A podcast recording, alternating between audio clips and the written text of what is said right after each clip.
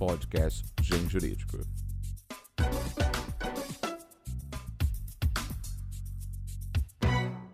Excelentíssimos ouvintes, colendo internet, egrege o mundo jurídico. Hoje, em mais um podcast do Gen Jurídico, eu tenho a grande alegria de receber aqui um querido amigo que eu tenho o orgulho, o privilégio de dizer que eu sou editor. Estamos recebendo hoje no nosso podcast o querido professor Gladstone Mamed. Mamed, como é chamado por todos nós, seja muito bem-vindo aqui ao nosso podcast. Tudo bem contigo, querido? Graças a Deus, graças a Deus. Com você, meu querido. Por aqui, muito bem. Uma pena que nesse distanciamento social estamos gravando à distância, não podemos estar juntos para poder contar as boas histórias que offline a gente sempre conta e debate. Mas um pouco dessas histórias, desses debates, nós vamos trazer hoje aqui para este bate-papo. Uh, nós temos um motivo muito especial para estarmos com uma média aqui hoje. E esse motivo é porque o nosso boletim é organizado pelo professor Mamed, o Pandectas, chegou à sua edição de número mil. Mamed, isso é um feito e tanto. Parabéns. Você não imagina o quanto isso é um feito. Você não imagina quantas mil vezes eu falei, deu, encheu a paciência, não vou fazer mais, não aguento. Agora, eu tenho esse essa característica eu, eu persisto, eu não sei porquê, eu insisto. É... E, e, o Pandecta sempre foi, para mim, uma forma de estudar, saber o que está acontecendo, quais leis estão saindo, quais decretos estão saindo, quais são as principais decisões dos tribunais e etc. Então, eu acho que isso manteve o boletim até aqui e com 55, eu duvido que ele chegue a 2 mil, mas ele vai enquanto eu conseguir. Conte-me, como surgiu a ideia do Pandectas? É, essa é boa. Quando você ainda não era nascido ou estava borrando as fraldas para desespero da sua mãe, surgiu um troço no mundo chamado internet. E eu era recém-doutor, para você ter uma ideia. Eu me doutorei em 94 e foi por essa época que a internet chegou aqui. Chegou sob a forma de um troço que era a Rede Brasileira de Pesquisa. Então você tinha uma tela verde no seu computador, aonde os dígitos eram brancos, e você podia lançar nessa tela informações em TXT, em texto. E eu, recém-doutor, apaixonado por aquilo, falei: gente, isso dá uma, uma, um meio, uma forma, um caminho para colocar as novidades todas que eu ficava pesquisando. Isso foi 1996, outubro de 1996. Estou tentando salvar um pouco a luz, porque é luz natural, o sol sumiu, escureceu. É, e eu percebi, então, que eu podia fazer aquilo. Eu percebi que eu podia fazer aquilo. Então, eu comecei a montar aquilo que eu pesquisava sobre leis, sobre, de sobre decisões de tribunais, sobre obras jurídicas que saíam, etc. Eu colocava dentro do boletim, uh, de um boletim jurídico, cujo nome não é sequer original.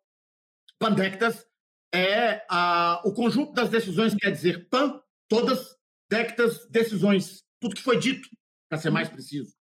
Ah, e eu, então, peguei a palavra grega, que já servia para isso, e comecei a produzir o meu boletim. Para você ter uma ideia, professor Hugo Negro Mazili, destacado membro do Ministério Público Paulista, foi o meu quinto assinante. Quinto, quarto ou quinto assinante. Ou seja, pessoas que aceitavam receber por e-mail o boletim Pandec. E ao longo desse período você deve ter ido refinando a sua técnica de criar o Pandectas. Como você cria? Como você seleciona é, o que é que vai para dentro desse boletim, o que é que não vai? Você tem um filtro próprio. Como é que é esse critério que você utiliza? Ah, ele tem um nome muito complicado, chama-se arbítrio. É meu, entra o que eu quero. Pronto. Agora, como é que eu refinei? Ele foi alterando. Ah, e, e em boa parte com a idade, em boa medida com a idade. É... No início, ele tinha editoriais enormes. Depois, eu comecei a me cansar dos editoriais, comecei a apanhar demais, comecei a me desiludir demais. Agora, com 55 anos de idade, né, eu comecei com 30. É, com 55, eu sou uma pessoa bem mais desiludida.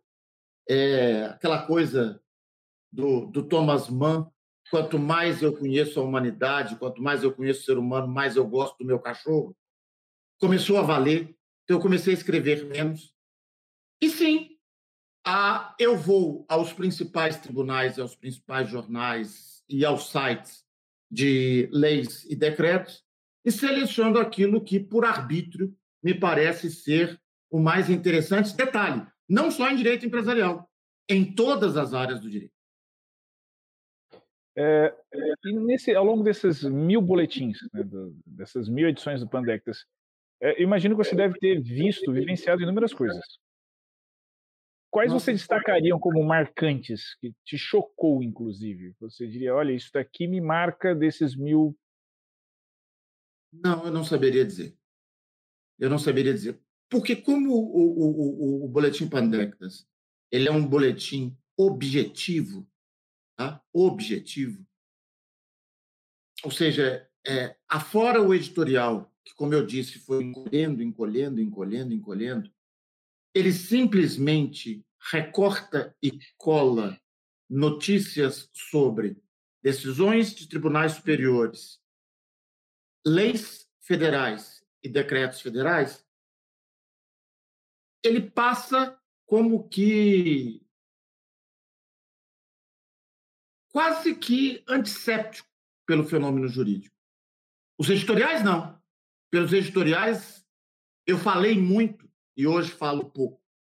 Curiosamente, esse 999 eu falei tanto que eu tive que publicar o artigo em separado e colocar apenas a notícia mas eu estava falando sobre essas estúpidas 370 mil mortes brasileiras, que é um negócio que não me desce goela dentro, sabe?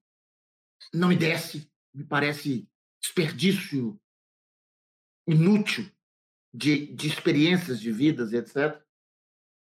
Mas o resto foi sempre isso.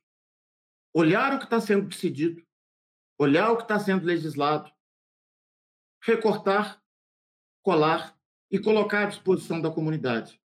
É um ônus nosso é, man, nos manter atualizados. Acho isso. É, além da, da efeméride dos, uh, da milésima edição do Pandectas, nós também estamos celebrando outra efeméride. São 20 anos de Mamed e Atlas. 20 anos de Mamed na Atlas, nesse mercado editorial intenso que é o mercado editorial brasileiro. Mamed, como tem sido a sua experiência como uh, autor? Poucos autores jurídicos têm essa experiência de duas décadas, ainda mais na mesma casa editorial. Como você vê a, a evolução do livro, do mercado, a sua experiência como autor? Como é seu processo criativo?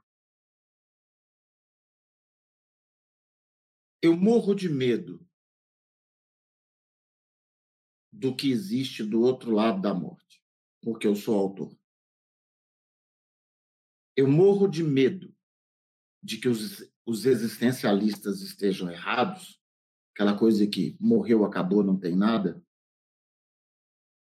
e que haja do outro lado um anjo da justiça. Veja que você me perguntou como é 20 anos de escritor. Na verdade, comecei a publicar antes, mas me realizei na editora Atlas. Eu tenho plena consciência, e eu gostaria de dizer isso para o jovem estudante de direito: direito é uma ciência. Ah, não é uma ciência. É. aquilo que se sabe. Pode não ser uma ciência exata, pode não ser uma ciência é, é, biológica, isso, aquilo, aquilo outro, mas ela é um conjunto de conhecimentos. Né? Consciência de algo nós temos. Consciência de algo nós temos. Ela é uma ciência no sentido que há uma teoria. Ela é uma ciência no sentido que é um conjunto de saberes. Agora, ela é uma ciência, ela é um conjunto de saberes. Kelsey me perdoa e eu sou fã, mas que ela é política, ela é dialogal, a gente conversa, a gente constrói o direito. Pandectas é isso. É uma colaboração para a gente construir o direito, para a gente dialogar sobre o que está sendo feito. E o autor tem que sempre ter consciência de que ele não está ali como manifestação do Divino Espírito Santo. Ele não é Jesus. Ele não está falando verdades eternas. Ele está dando a sua contribuição para uma sociedade. No meu caso, uma contribuição para uma sociedade que eu acredito seria melhor se fosse mais compreensiva, se fosse mais humana, se fosse mais carinhosa, se fosse mais grata. São 20 anos tentando, dentro da Atlas, um pouco antes, fora e em, também pela, pela editora Longarina, que publica a, a minha literatura ficcional. São 20 anos defendendo essa bobagem que é ninguém é melhor do que ninguém, ninguém é mais especial do que ninguém. A gente contribui com uma folhinha, como qualquer formiga que vai para dentro do formigueiro, E desse jeito a gente pode fazer as coisas melhores ou piores. É interessante a pergunta que você fez. Agora, porque de repente ela me permite explicar pandectas. Pandectas é a folhinha, pedacinho de folha que eu corto a cada 10 dias. Já teve outra periodicidade, era semanal, já foi quinzenal, depende do tempo. É a folhinha que eu tento cortar e levar para dentro do formigueiro porque todos nós dependemos dessa dessa, dessas folhinhas que todos nós levamos. Acho que é isso. Isso é profundo. Obrigado por compartilhar conosco isso. É, Não, é, obrigado vocês por me deixarem compartilhar isso. Eu, eu, eu, eu preciso, já que você trouxe o assunto dos 20 anos, fazer duas homenagens muito queridas Primeiro, há um sujeito que morreu há mais de uma década atrás, funcionário da editora Atlas, chamado Sérgio Valias. Ele, que Deus o tenha, que Deus o tenha, que Deus o tenha, que Deus o tenha. Ele me encontra na sala dos professores da, do Centro Universitário Newton Paiva, onde eu lecionava à época, estava lá fazendo divulgação dos livros da editora. E eu conversava com um professor de turismo que me dizia: Mamed, pelo amor de Deus, me arranja um livro de direito, porque eu tenho a disciplina de direito do turismo e o meu professor não tem com quem ensinar. Eu falei: eu vou, eu faço uma apostila para você. Para você é, é, é idioma aqui das Minas Gerais. E o Sérgio Valias vira e fala assim: ele estava ouvindo. Professor, nós temos interesse nessa obra. Os cursos de turismo na época bombavam. Todo mundo tinha um curso de turismo no Brasil. E eu falei, como? Não, o senhor não precisa escrever uma apostila, o senhor escreve um livro. Ele me contou que ele já fazia isso com Deus e o mundo, e que de cada 100, um chegava com o livro. E eu comecei na editora Atlas desse jeito, com uma lacuna e convidado. Eu comecei levado pelos braços, pela mão do Sérgio Valias, que, que Deus o tenha, que Deus o tenha, que Deus o tenha, partiu muito cedo, de uma maneira dessas coisas que a gente fala assim, por quê? Por quê? É, eu já o citei múltiplas vezes, minha, minha gratidão é grande, as minhas orações serão perpétuas. E depois, há um outro herói do livro, que é o senhor Luiz Herman, que foi o primeiro dono da editora Atlas, que é um sujeito que herda, que tem um pai genial. Quem não conhece Federico Herman vai pesquisar. Um dos primeiros teóricos da contabilidade do, do Brasil, um dos primeiros sujeitos a falar assim: olha, não pode ser assim, não, vamos fazer o troço certo. E ele lidava com contabilidade pública. O Estado de São Paulo tem uma dívida com o senhor Federico Herman que é monstruosa, porque ele organizou a contabilidade pública do Estado de Minas Gerais, criou bases teóricas do que deveria ser. É essa a chance que nós temos como livro, de um lado e de outro. O que escreve e o que lê, esse diálogo para melhorar, para fazer as coisas funcionarem. Esse gênio que foi Federico Hermann Júnior criou a primeira editora, que se a memória não me falha, chamava Editora Continental, e morre muito cedo. Trabalhava em São Paulo, foi secretário de Finanças de São Paulo, jovem, não sei mais o quê, dava aula no Rio de Janeiro. Se a memória não me falha, o centro acadêmico da Faculdade de Contabilidade de Niterói tem o nome de Federico Hermann Júnior. E ele morre muito cedo. E o garoto dele, o garoto dele, nos anos 40, Luiz Herman, cria a editora Atlas. E quando eu fui, fui abraçado por esse por esse anjo, já era um senhor de idade, e que me disse boa parte das coisas que eu aprendi sobre o que é o livro, sobre esse diálogo, sobre esse. É isso, é uma grande conversa que se faz por intermédio de algo. Até que finalmente nós entramos nessa última fase em que somos abraçados por outra história de outra família a quem o país deve muito, que é a família Ancuga, todo um histórico de livros. Isso é lindo nesse ramo. São famílias com histórico de livros. Tem gente que vai dizer, ah, é o histórico de lucros. Bobagem.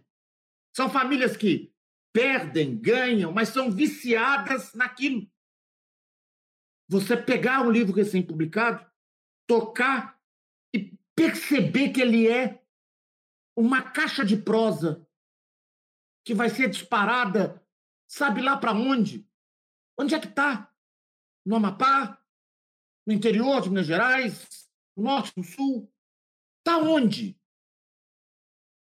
Com quem eu converso? O que eu posso somar para a vida dessas pessoas?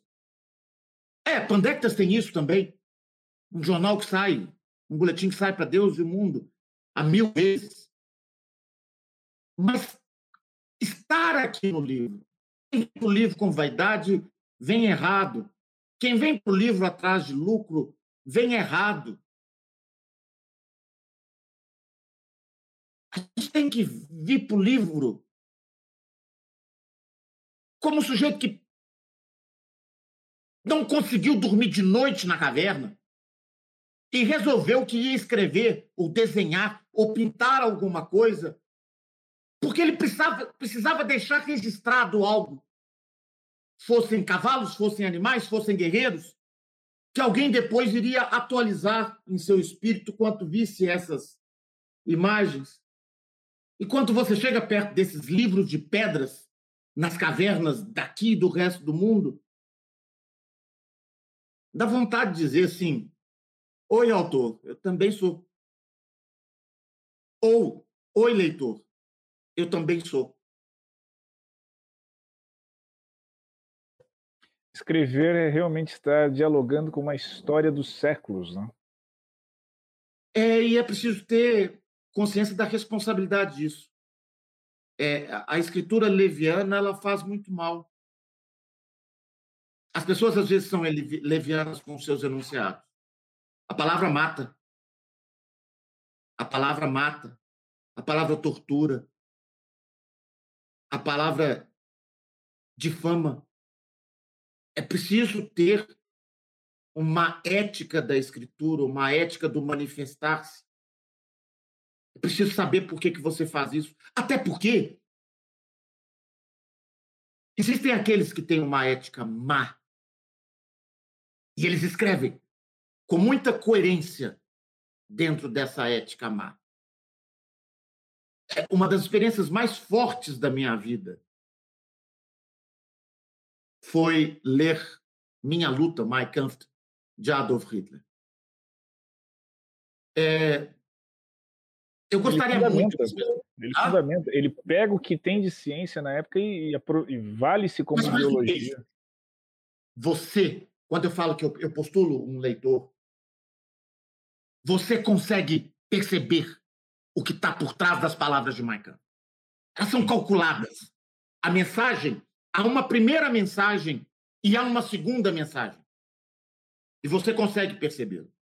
E eu quero dizer para o meu leitor, não do Pandectas, porque no Pandectas, como eu te disse, são recortes objetivos, salvo o editorial, que tem o nome de editorial, e que eu fui reduzindo com o tempo, pelo peso de colocar a própria opinião. Mas todos aqueles que pegarem um livro com o selo da editora Atlas, com o selo do Grupo Gen, é, é, tem essa coisa, eu sou muito equipe. Eu, eu sou Atlas, eu sou o Gen. Eu tenho uma segunda mensagem por trás da primeira. Espero que você perceba. Ela é de compreensão, ela é de aceitação. Não o meu livro, seja uma obra de direito, seja uma obra de direito empresarial. Ali não tem uma verdade, ali tem uma proposição. Ali tem um, um valor de mundo. E qual é ele? É o mesmo de Pandectas, é dialogal. Eu posso estar errado. Eu sei que posso estar errado. E é ótimo fazer parte de uma casa editorial em que o autor e a obra são respeitados até nessa possibilidade do erro não objetivo, tá? não é o erro objetivo. Uhum. O erro objetivo deseduca. Do, do erro subjetivo, né?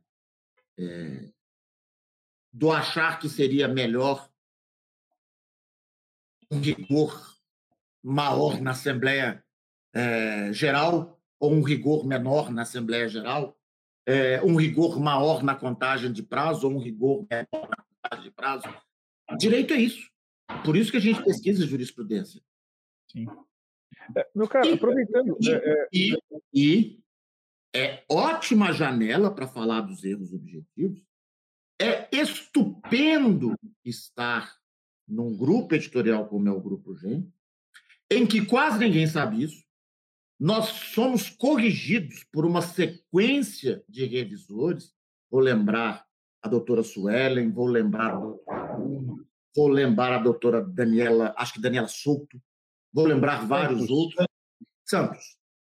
E que, muito respeitosamente, o senhor tem certeza dessa opinião? De repente, o senhor não viu que a lei mudou? O senhor não viu que o tribunal decidiu isso?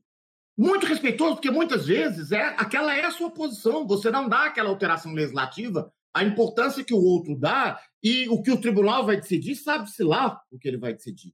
É um grande diálogo. Mas é muito bom. Quem compra uma obra GEM, quem compra uma obra Atlas, meu selo é Atlas, outros estão nos outros selos, pode ter certeza que compra uma obra em que a, a, gente é vigiado. Os professores que nos corrigem são múltiplos. Eu citei três aqui, há muitos outros. E é preciso humildade para, no final das contas, lê-los, ah, considerar o que estão dizendo e tomar a sua decisão. Acabei de contar um segredo de Estado, né? Não, na verdade, para nós é, é um motivo de muita alegria esse reconhecimento. Nem todos os leitores sabem disso, é os bastidores do livro. Então, a gente aproveita o podcast tudo para contar. É, como uma média contou aos nossos ouvintes, é, nós temos uma produção editorial que é uma das mais completas do mercado, com várias etapas, com vários revisores, revisão técnica, revisão ortográfica, é, para que o leitor tenha a melhor experiência de leitura possível, com um texto mais atualizado possível, com a melhor redação possível e consiga, assim, não só se atualizar, mas aprender uh, da melhor forma e com autores que temos tantos carinho, quanto o professor Mamed, que está aqui conosco. Mamed, e por outro também... lado, completando, e por outro lado, é preciso que o leitor também saiba, quem está nos ouvindo, que não é fácil ser um autor do Grupo Gen, porque você não pode ser leviano. Você vai ouvir, sim, às vezes, ou vai ler na sua prova, no texto que você mandou, na sua prova final, professor, o senhor não reparou a decisão tal? Professor, o senhor não viu que esse dispositivo foi alterado? Sabe por quê? A gente erra. Nós somos humanos. Todos nós somos humanos.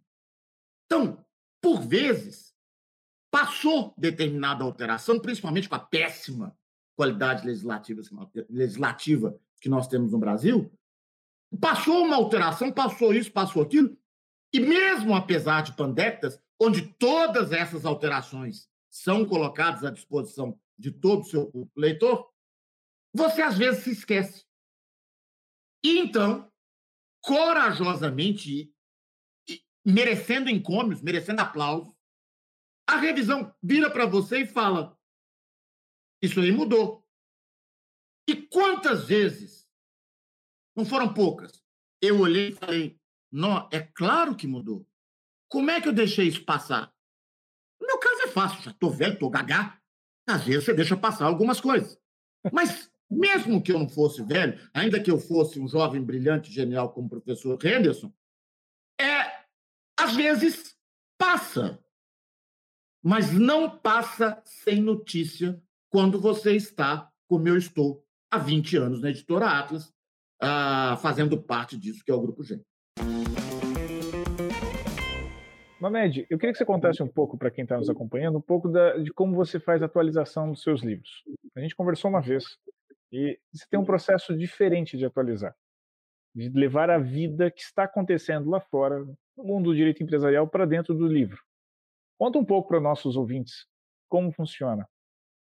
Para você ver o que é desatualização. Ele está querendo que eu responda sobre o passado. Eu vou responder sobre o passado e sobre o presente. É, no passado, eu sistematicamente atualizei. Primeiro, eu escrevo sobre direito empresarial. E às vezes a gente tem um vício, que é escrever sobre algo apesar de algo. No âmbito do direito empresarial, há uma tradição que escreve direito empresarial apesar da empresa. Isso é perigoso. Então, eu sempre acompanhei o que os livros de administração, os livros de contabilidade e os meios de publicação, é, jornais, revistas, etc., direito empresarial, estão colocando como problemas próprios da empresa para, então, é, trazê-los para dentro da atualização dessas obras. Essa é a resposta que ele queria, mas isso é um pouco de passado.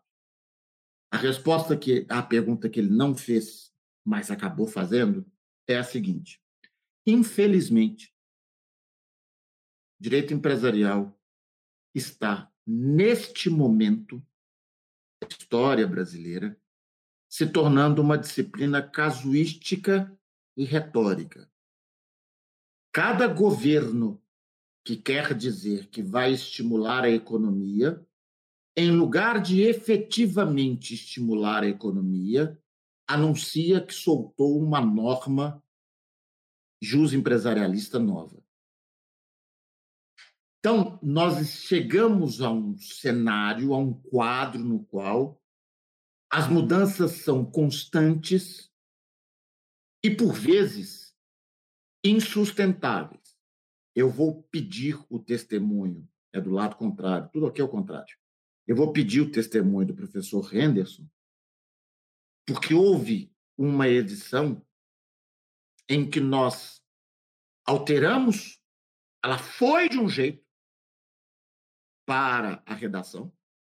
Quando ela voltou, eu tive que alterar, porque saiu uma medida provisória, saiu uma lei, perdão, e durante o curso do processo de revisão, saiu uma medida provisória alterando uma lei e depois a medida provisória foi revogada, criando uma outra situação.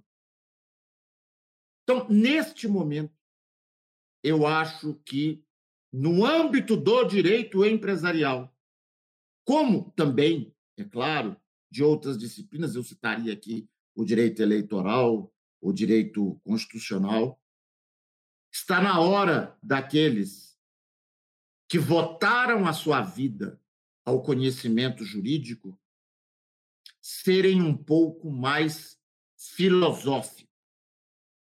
A certeza está deixando de estar na norma que casuisticamente vai mudando.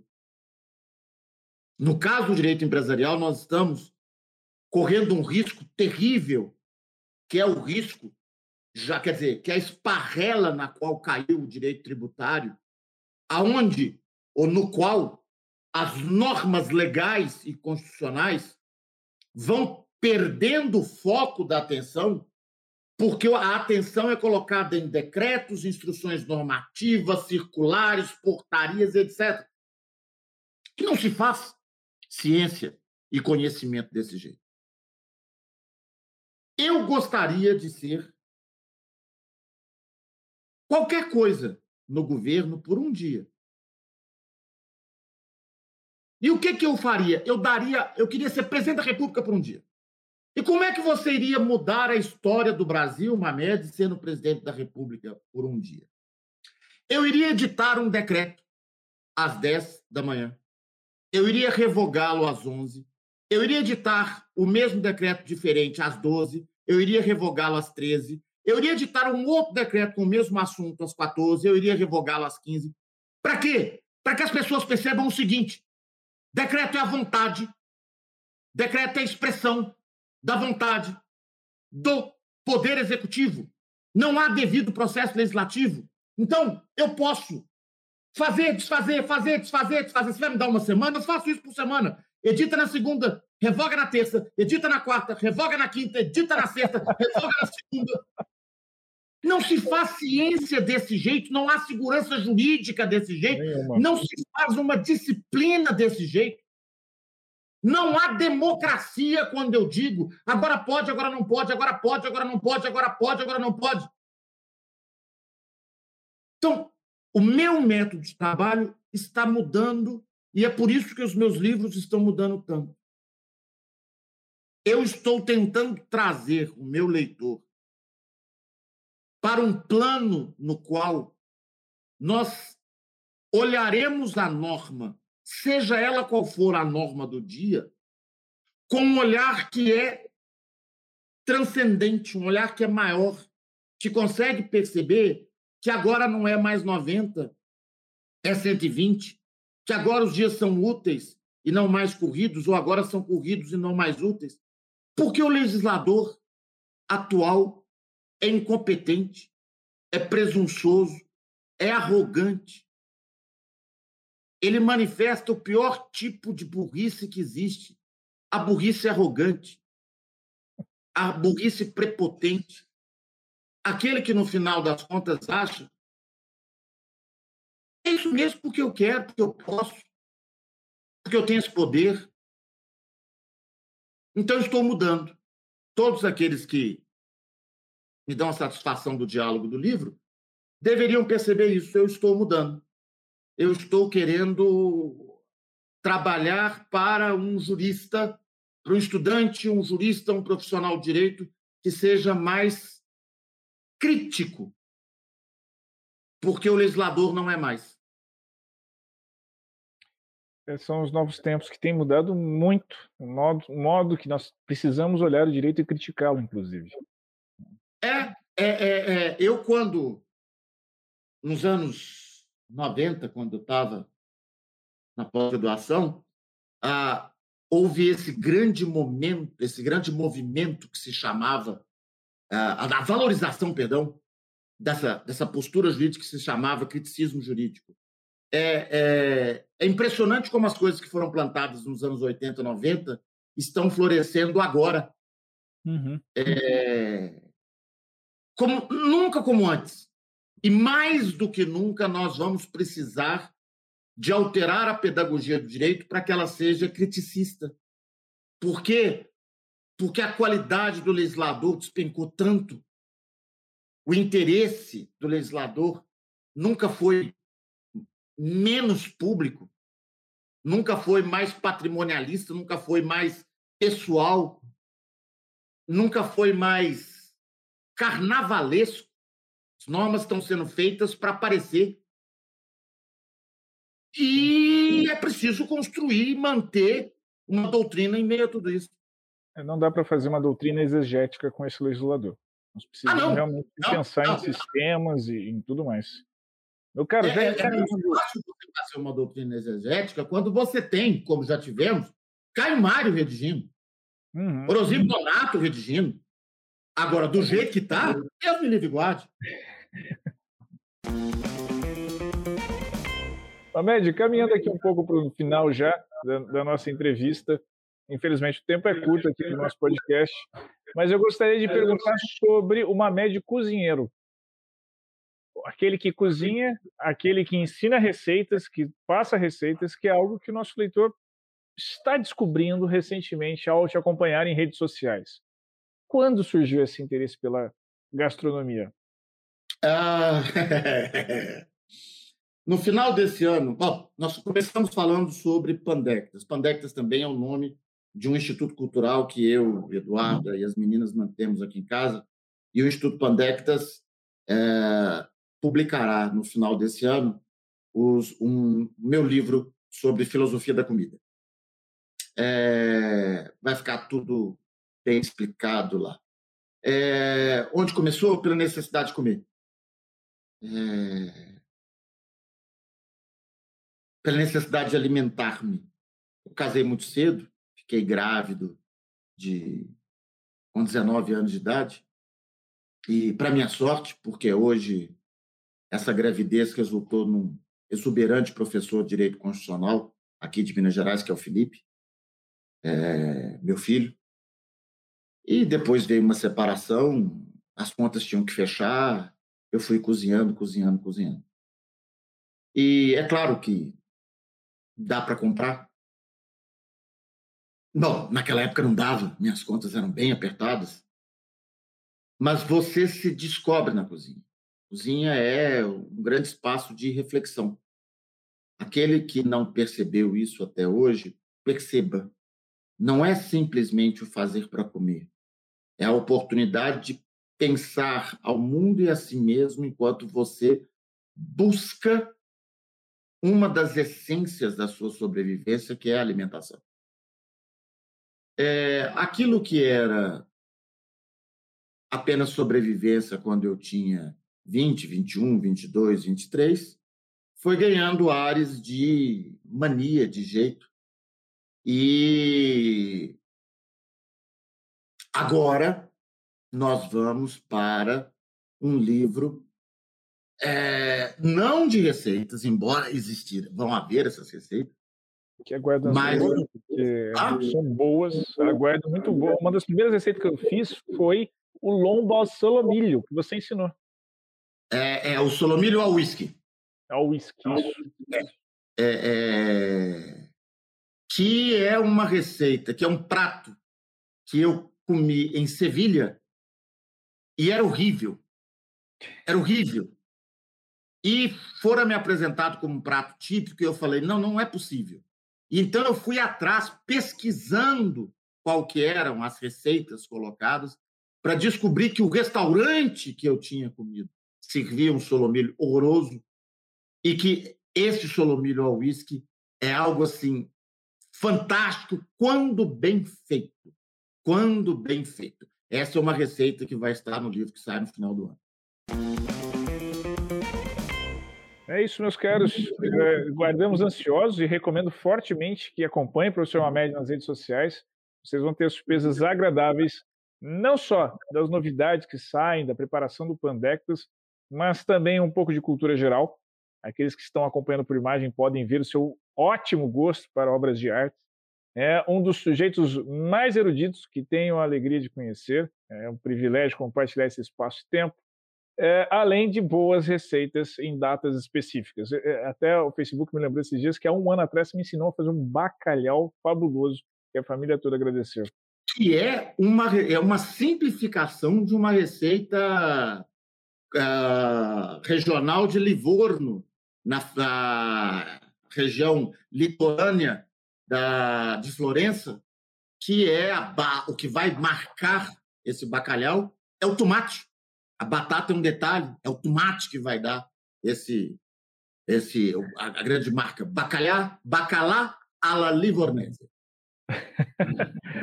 Mamed, querido, muito obrigado por aceitar o nosso convite. Vida longa ao Pandectas. Que outras mil edições venham pela frente. Que estejamos vivos e com saúde para poder publicá-las.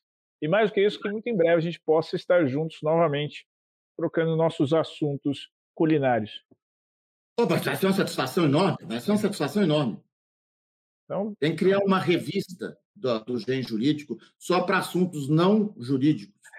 Botar todo mundo para falar do que não é jurídico. Entrevistar professor Marcílio Franca sobre jazz, né? fazer uma revista só sobre o que não é jurídico, que a gente fica focado demais, às vezes tem que perder a, o foco, tirar as, aquelas, aqueles tapa-olhos que se colocam nas mulas para não olhar para os lados e ampliar o nosso universo.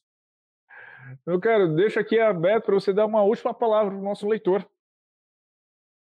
Ah, eu tenho que agradecer muito. Eu estou há 20 anos na Editora Atlas porque quem está me ouvindo ou vendo do outro lado hum, aceitou me ler. Muito obrigado por terem lido. Pandectas não teria mil números se ele não tivesse quem o lesse. Muito obrigado por ler. Acima de qualquer coisa, obrigado por aceitar essa prosa que eu venho propondo há tanto tempo, porque no final das contas, quando a conversa verdadeira abandona a sala, o ser humano põe para fora o que há de pior em si. É, então, que nós sejamos capazes de conversar mais e mais e mais, ainda que a gente não chegue num consenso, mas que possamos usar isso, essa válvula de escape de escape para essa carga eminentemente explosiva que são as relações humanas.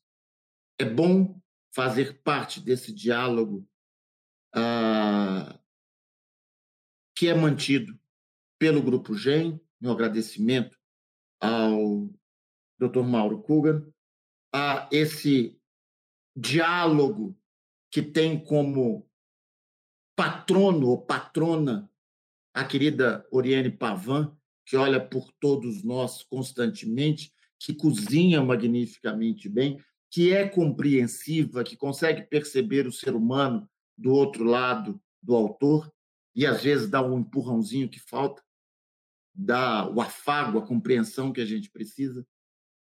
Ah, é bom estar à sombra de um bidoutor, poucas pessoas sabem disso. O professor Henderson Fust é um dos poucos bidoutores do Brasil, ou seja, tem dois doutorados. Se com um eu me acho louco, com dois eu não sei como é que ele usa uma camisa de terno e não uma camisa de força, mas é um bidoutor.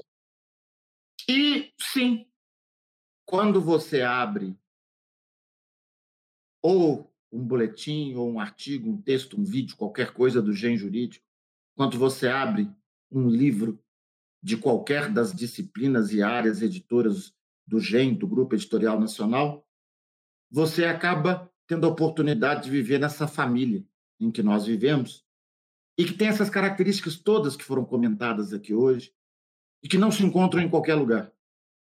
Ou seja, é muito bom estar aqui e é muito bom ter o leitor como parte dessa família, porque sim, quando você tem um livro do grupo GEM da Atlas, da Forense, uh, da Kugan, da Guanabara, quer dizer, e etc., quando você os tem da LTR, quando você os tem é, nas mãos, você participa dessa família que somos todos nós.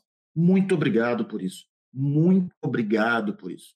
muito obrigado a você que talvez eu não saiba o nome, a você que eu não conheço, você que eu não posso apertar a mão e abraçar ainda, mas que torna isso possível. Muito obrigado.